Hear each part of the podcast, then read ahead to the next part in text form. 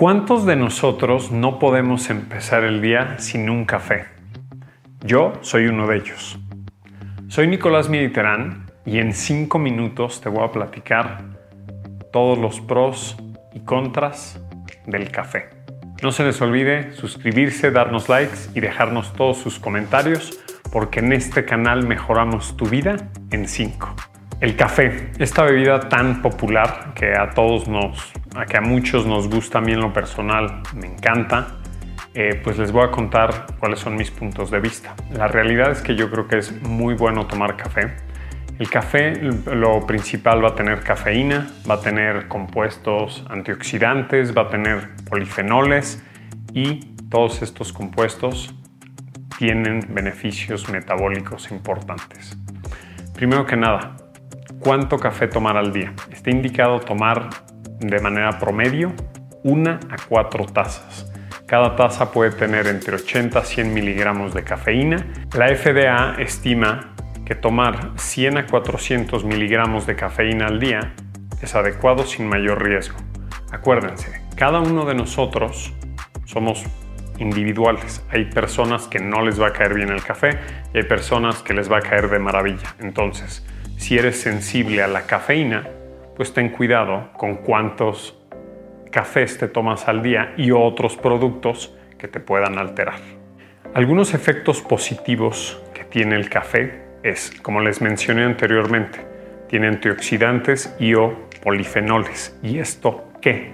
Tiene efectos protectores contra la diabetes, contra el cáncer, contra el Parkinson y o enfermedad de Alzheimer. Entonces, pues ya ven, palomita para todos los que tomamos café. Y en dos cosas primero que me encantan. Cada que mis pacientes me dicen, oye, ¿qué suplemento me tomo antes del ejercicio porque quiero tener energía y rendir mejor? Tómense un café.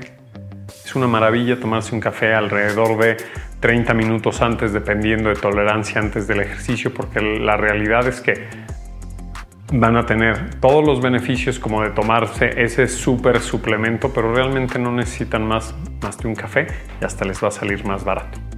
Y para todos los que, que están estudiando o si vas a leer un libro o si vas a tener alguna actividad que demande atención, tomar café te va a ayudar a concentrarte mucho mejor y van a ver que todo lo que les dije lo van a sentir y lo van a aprovechar.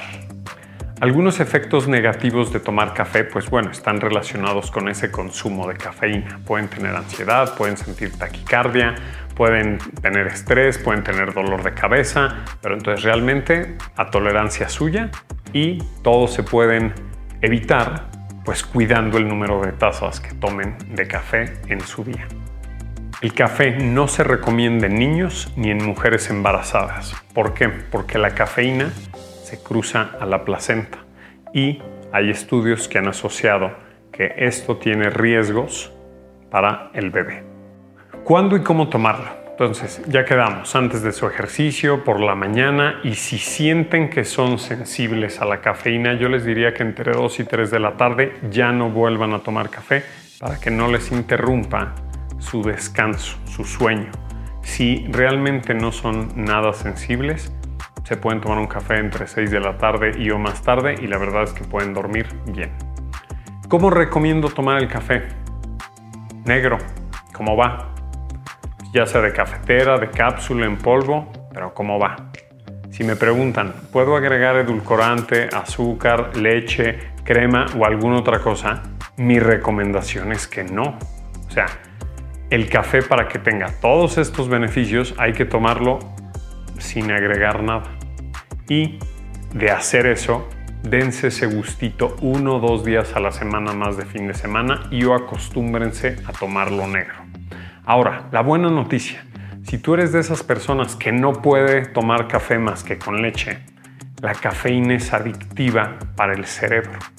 Entonces, al principio te va a costar un poquito de trabajo, pero ya después le vas a agarrar el sabor al café negro y ya no te va a costar trabajo porque tu cerebro te está pidiendo cafeína y tú se la das en café negro y ya quedó.